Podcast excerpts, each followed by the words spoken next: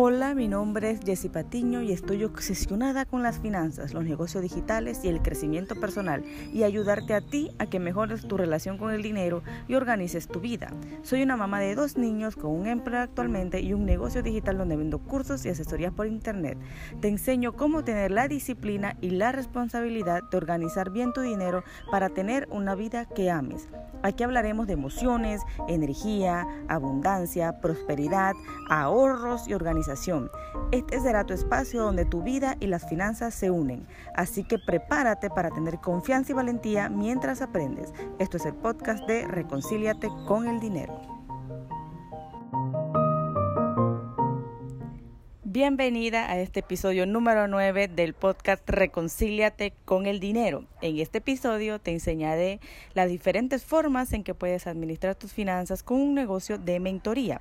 Y aunque esto aplica para cualquier tipo de emprendimiento, quise enfocarme en los negocios de mentoría porque a veces tenemos el error de pensar que es muy caro emprender así o porque muchas veces damos plazo de pago que eso afecta nuestras finanzas o a veces eso es lo que creemos.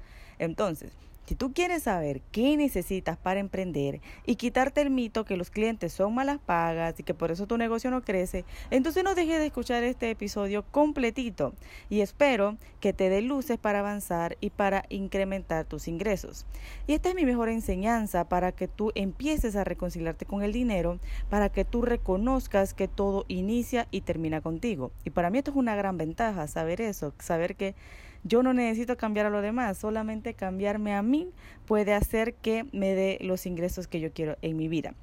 Entonces, comenzamos con esto. Yo al principio hablaba mucho todo enfocado a lo que es finanzas, pero siempre sentí que hay algo más, hay algo más sobre esto de hablar de presupuesto, de ahorros y todo esto. Entonces, yo amo la organización, pero también me quedó como ese bichito curioso de cómo hago para ganar más. Entonces me metí en el mundo de enseñar cómo emprender de forma digital.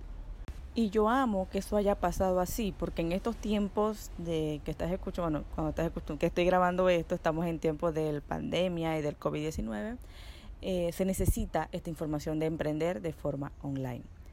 La mejor forma de emprender, ya sea que tú tienes un empleo actualmente o quieres diversificar tus ingresos, es vendiendo tu conocimiento. Y por esa razón es que en esta ocasión vengo a enseñarte sobre lo que es el negocio de mentoría. Y esta es la parte 1 para estructurar una mentoría y vamos a hablar de, por supuesto, mi tema favorito, las finanzas. Te voy a hablar de tres formas de administrar las finanzas, que sería antes de comenzar, sería también durante cuando damos plazo de pago y la administración lo más importante que tienes que tener en cuenta para administrar tu dinero con un emprendimiento. Entonces, antes de comenzar, la pregunta que me hacen la gran mayoría de las personas es ¿cómo consigo capital? Y esto es algo que las detiene, las detiene, eh, no accionan, se quedan así en el estancamiento y no puede ser. Así que te voy a mostrar tres formas cómo las personas consiguen capital, te voy a dar mi opinión de cada una de ellas. Las personas usan sus ahorros, a veces piden dinero prestado y a veces se endeudan. Hay otras que también he conocido, pero estas son como las más comunes para eh, un tipo de emprendimiento normal. El número uno, el que te voy a dar aquí, son los ahorros. Ahora, yo no recomiendo invertir todos los ahorros porque necesitas siempre quedarte con algo para que tengas seguridad. Entonces, es recomendable usar eh, tus ahorros porque así no estás pendiente de lo que debes, ni hacer como trabajos mediocres o trabajos a media, porque necesitas el dinero rápido para pagar. Entonces, invertir ahorros es lo que te puede dar más seguridad dependiendo también de tu personalidad. Si no tienes ahorro, tú puedes empezar a ahorrar el 10% de lo que recibes. Si tienes deudas, es mejor que empieces a salir de esas deudas rápido. El número dos es si pides prestado. Muchísimas personas empiezan así, pero es como un gran salto de fe, ¿no? Porque tienes que ser como esa mujer determinada a ganar para, para devolver ese dinero. Porque es de personas íntegras, valientes y honestas devolver lo que usamos. El último sería las deudas. Esa opción, la verdad, es la que yo menos recomiendo, a menos que te puedas permitir pagar el mínimo y algo más y puedas salir de ella lo más rápido posible. Pero si quieres tener un negocio que trasciende fronteras, si quieres dejar como un gran legado a tus hijos y familia, no puedes comenzar un negocio así con deudas, porque muchas veces esas deudas se van acumulando. Entonces, si tú necesitas ese, eh, ese dinero y quiere, no sabes por dónde conseguirlo, yo te recomiendo que empieces como a vender algo adicional, vender algo que ya no uses, vender pues, cualquier otra cosa para conseguir ese dinero para emprender. Me voy ahora con el punto número dos, que es eh, las finanzas durante tu negocio, cuando específicamente cuando das plazo de pago. Cuando ya tú tienes un negocio andando, muchas veces puedes estar dando estos plazos de pago, ¿no? A mí me llegan muchas emprendedoras que me dicen, es que el cliente no me pagó, empiezan a culpar los clientes y quiero decirte, si este es tu caso, que muchas veces los clientes no tienen la culpa. Cuando tú das estos plazos de pago es para facilitarle la entrada a tu producto, no para que tu negocio se vea afectado por eso. Te voy a dar, eh, te voy a decir un par de errores que cometen las personas y por esa razón es que su negocio queda en déficit. Error número uno es que tú puedes a veces dar tu producto o servicio sin recibir un abono del mínimo 50%. Esto es un error garrafal porque vas a perder mucho allí. Y número dos es cuando tu negocio queda en déficit porque los clientes no te terminaron de abonar. Eso quiere decir que estás haciendo una mala administración de tu dinero y también que no estás ganando lo suficiente. Entonces, cuando tú das estos plazos de pago, quiero decirte que es porque ya tú deberías tener ese dinero para pagar mínimo tu siguiente mes. Así más o menos operan los bancos, por si no lo sabías. Cuando esas personas dan este tipo de préstamos, tarjetas de crédito, es porque esas personas ya tienen, estos, perdón, estos bancos ya tienen eso cubierto. Es por eso que se dice muchas veces que los bancos casi nunca van a perder. Eh, te voy a dar un ejemplo para que me puedas entender un poquito mejor. Imagínate que tú contratas una plataforma de cursos, ¿sí? Entonces tú das plazo de pago para la entrada de estos cursos. Todos te pagan el primer mes y está perfecto, pagas tu plataforma normal. Pero el segundo mes faltó la mitad y no puedes cubrir el pago. Entonces aquí tu negocio entra en déficit y los clientes no tienen la culpa. Tú necesitas tener estos meses así ya eh, con, con dinero guardado para no estar dependiendo del pago de los clientes. No Debería ser así y definitivamente no te lo recomiendo. Entonces, moraleja de este segundo punto es que necesitas tener, si vas a dar plazo de pago, no es para pagar eh, específicamente tus cuentas de, del, negocio el siguiente mes. Ese dinero ya tú lo tienes que tener en tu cuenta y solamente es como si tú, tú lo hubieras como si estuvieras reteniendo algo que estás esperando del pago de tus clientes, no porque necesites ese dinero. ¿no? Cuando empiezas a dar muchos plazos de pago, entonces, y, y no tienes ese dinero, allí es donde tu dinero, tu, tu negocio entra en déficit. Así que mucho cuidado con esto.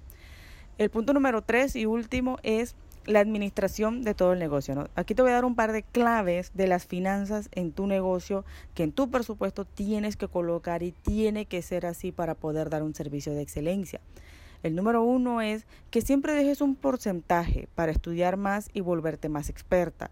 Actualmente hay muchos cursos y tú lo puedes ver de personas que están, que quieren estar enseñando sobre el tema de en lo, en lo que es tu nicho o en tema de negocios y todos son buenísimos.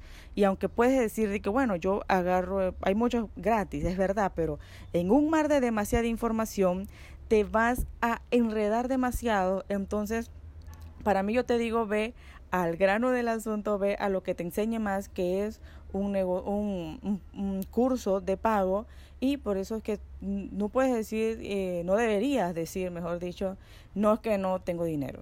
siempre de tu presupuesto, de todo lo que recibas, reserva un porcentaje. El porcentaje eh, no te lo voy a dar yo, te lo dejo a tu discreción te puedo decir un 10%, no sé, pero siempre ahorra allí para cuando salga ese curso y esa cosa que tú dices, wow, me encantaría, ahí tienes el dinero. Lo otro que te voy a decir es que siempre ahorra, por lo que te comentaba en el punto 2.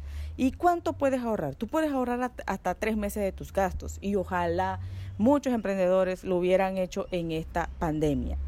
Y aunque esta pandemia ha durado mucho más de tres meses, para mí yo considero que en tres meses te da el tiempo suficiente para reinventarte. Así que estos puntos son muy importantes que lo tengas en cuenta al momento de administrar las finanzas de tu negocio. Y ya casi para finalizar, quiero darte unos tips, sabes que me encanta hablarte de este tema, es para que pienses con mentalidad de abundancia y no de escasez en los siguientes aspectos. Hay tres tipos de personas que pueden estar escuchando este, este episodio y voy a comenzar por la primera. Hay quien dice que no tiene dinero para, no tiene dinero para invertir, ¿no? Esta es la mentalidad más difícil de la escasez, porque aquí tú tienes que tomar como la conciencia, la decisión de salir adelante y solo tú tienes que hacer conciencia de si te sientes bien así y si quieres eh, ganar más dinero así, tienes que estar lista a pagar el precio. Tienes que estar lista a pagar el precio ya sea de invertir tiempo y dinero para adquirir más conocimiento.